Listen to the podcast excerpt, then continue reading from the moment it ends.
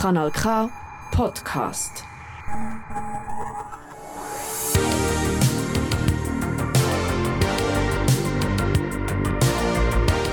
Konfcast, der Podcast von der Aarauer Konformandinnen und Konformanden zu Gott, unserer Welt und ihrem Leben. Herzlich willkommen.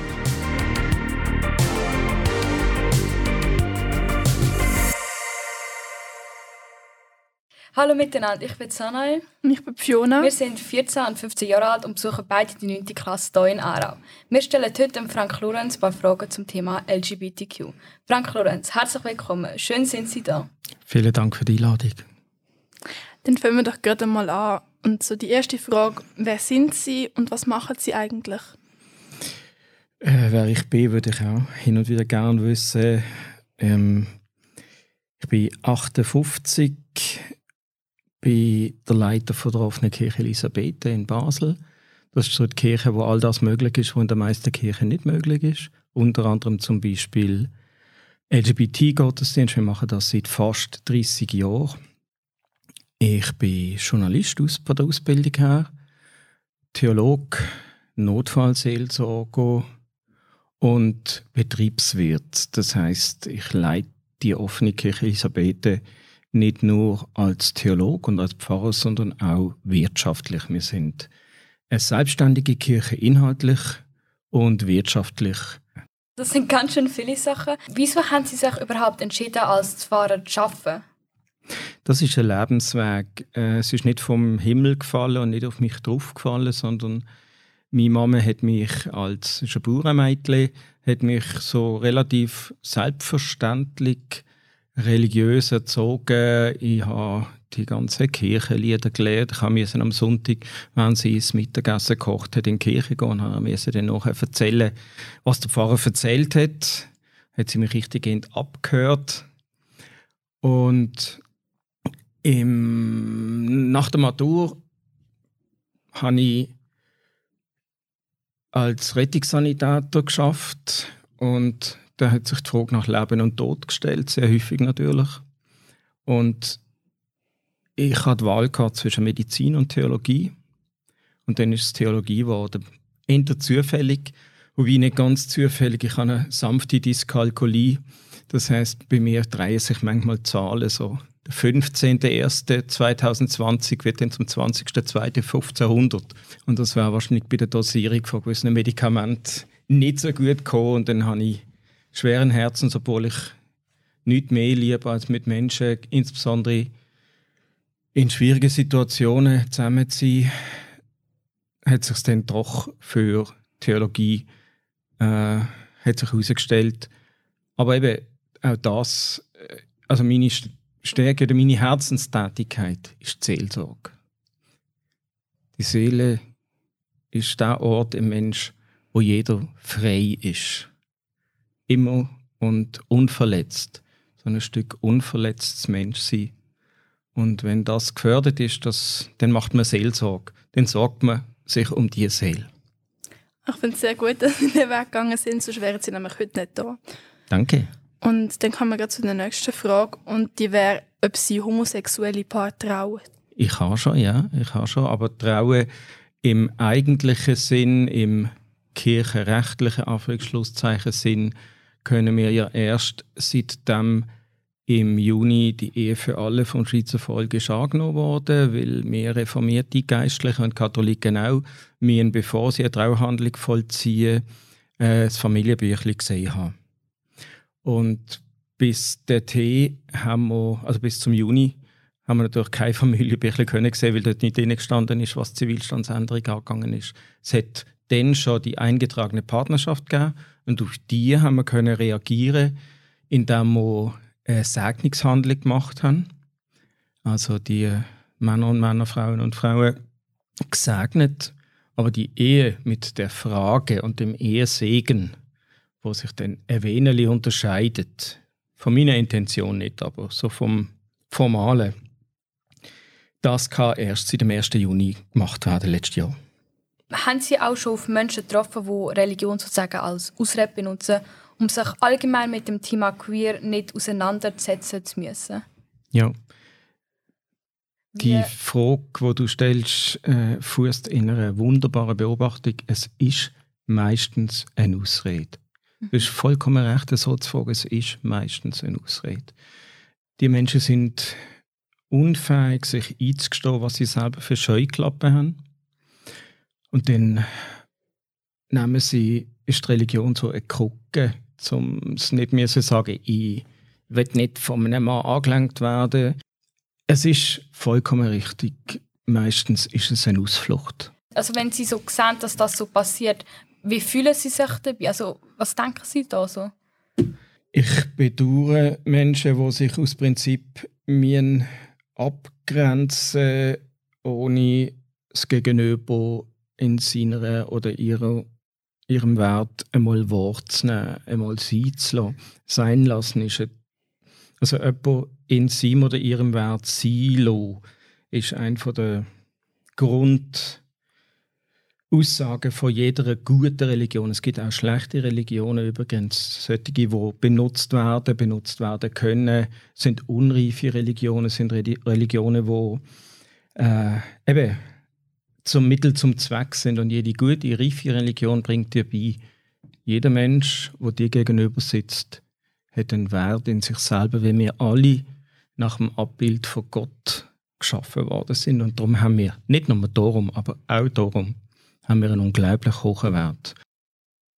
Es werden ja eben viele Bibelstellen so eben als Ausrede benutzt. Sieben, sieben, sieben. Sieben werden als Ausrede benutzt. Und was sind das für, also welche sieben sind das genau, die so ein nerven den Art? Ich äh, fasse mal so zusammen. Einige äh, sind aus der äh, Reinheitsgesetz aus dem Alten Testament, wo der Menschen sollen sagen, also im Volk Israel, wo ja ein wanderndes Nomad- und Beduinervolk und Viehzüchtervolk war, weitestgehend die ersten 1500, 2000 Jahre vor, ihrem, vor ihrer Existenz.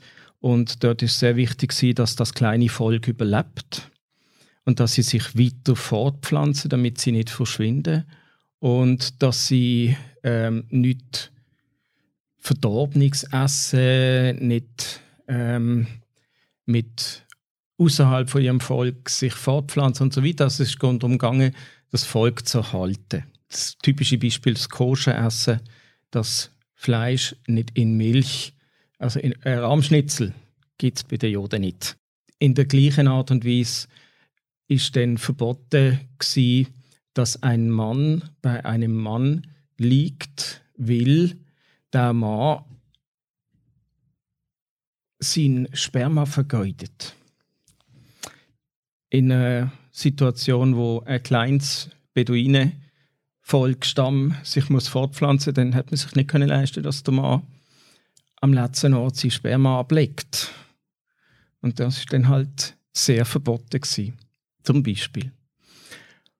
Im Neuen Testament sind es ähnliche ähm, Gesetze oder Tafeln, wo das ablehnen, wo auch wiederum in der Zeit nicht interpretiert worden sind. Also äh, es geht um Knabenschänder, das wird heute jeder sagen, dass also ob jetzt äh, äh, homosexuell oder heterosexuell empfindende Person würde durch Sex mit Kindern oder Minderjährigen klar ablehnen, weil Kinder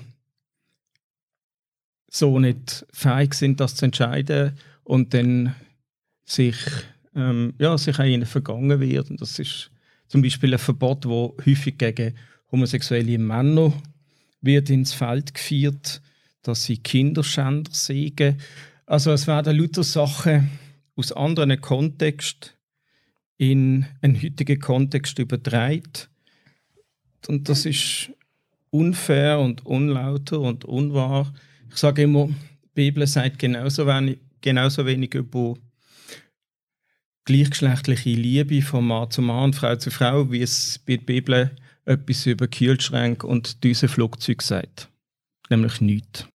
Macht Kille irgendwie irgendetwas zum Thema LGBTQ+. Jedes Jahr mehrfach. Wir haben vier Regenbogen-Gottesdienste seit 30 Jahren.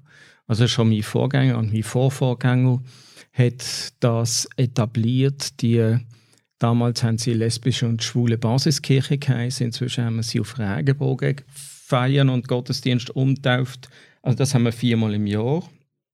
Einmal seit dem letzten Jahr habe ich, bin ich richtig stolz drauf, habe ich im, zum ersten Mal im mitteleuropäischen deutschsprachigen Raum eine Trans-Namensvier erarbeitet, also eine Liturgie erarbeitet, wie Menschen, die nach der Transition von Mann zur Frau oder von Frau zu Mann äh, oder auch zur non-binary Person, zur nicht-binären Person einen neuen Namen bekommen haben oder sich gewählt haben. Und diesen Namen haben wir dieser Person zugesprochen. Ich habe gesagt, wie, wer bist du und wie, wie heißt du? Und dann hat die Person gesagt, zum Beispiel Charlene. Ich gesagt, herzlich sei uns willkommen, Charlene. Und gemeint hat gesagt, gut, dass du hier bist. Dann haben wir sie gesegnet mit einem neuen Namen. Was bedeutet das für Sie, dass die Menschen sozusagen den Schritt wagen und so ein Namensvier machen? Ich finde es eine schöne Frage.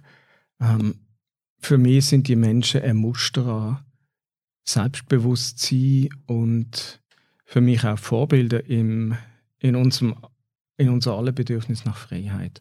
Mut, Mut, ja, das bedeutet für mich Mut und Vorbild an, an Freiheit. Was sagen Sie zu queeren Menschen, die glauben, aber nicht wissen, ob sie überhaupt noch glauben dürfen? Sitz an, erzähl mir von deinem Leben.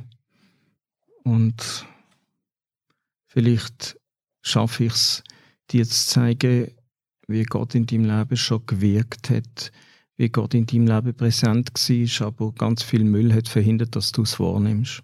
Was kann ich machen, wenn jemand queer ist und mit Fragen zum christlichen Glauben zu mir kommt? Was kann ich dort sagen? Geht ihr zu eurem Pfarrer, Herr Wiesmann, oder schickt ihn zu mir oder schickt zu Priscilla Schwendimann nach Zürich. Sucht euch eine Pfarrperson, wenn ihr meint, der Pfarrperson kann helfen. Wenn ihr selber zum Glauben feig und willens sind, Auskunft zu geben, dann sind ihr natürlich die ersten Ansprechpersonen. Dann sagt ihr, ja, schön, gut bist du da, schön, dass du liebst. Sucht euch auch Hilfe, wenn ihr nicht weiter könnt. Also, oder sucht für die äh, Kollegin oder Kollege, die euch fragt, äh, gute Gegenüber. Und wir Seelsorger sind, Seelsorgende sind sehr, sehr gern bereit für das. Und also das ist wahrscheinlich nicht nur ein, haben Sie vielleicht so, wie so ein, einfach so ein Tipp, wo man, was die Leute so wollen, hören denn, weil ich habe das Gefühl, ich wäre so ein Mensch, ich würde ich würd mega viel sagen, aber ich würde wahrscheinlich nicht so Punkt, unbedingt das treffen ja. und halt auch für alle, die das jetzt wahrscheinlich hören, mhm. einfach mhm. so ein paar Tipps, was die Leute dann wollen hören weil ich glaube einfach, es ist nicht wichtig, wie viel das man schwätzt, sondern einfach so das Richtige.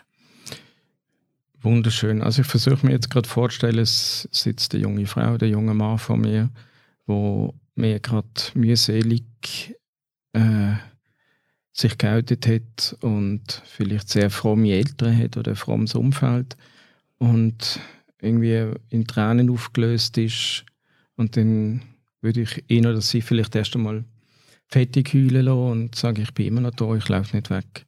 Ähm, du bist gut, du bist richtig, genau so, wie du bist.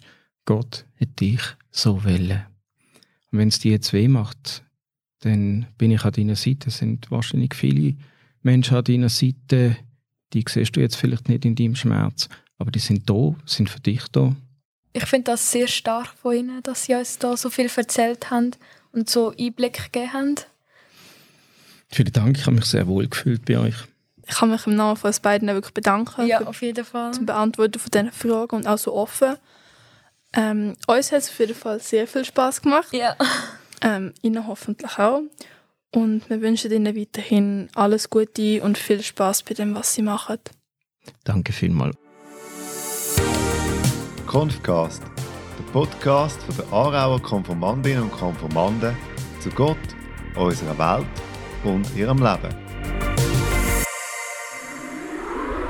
Das ist ein Kanal K Podcast Jederzeit zum Nachhören auf kanalk.ch oder auf deinem Podcast App.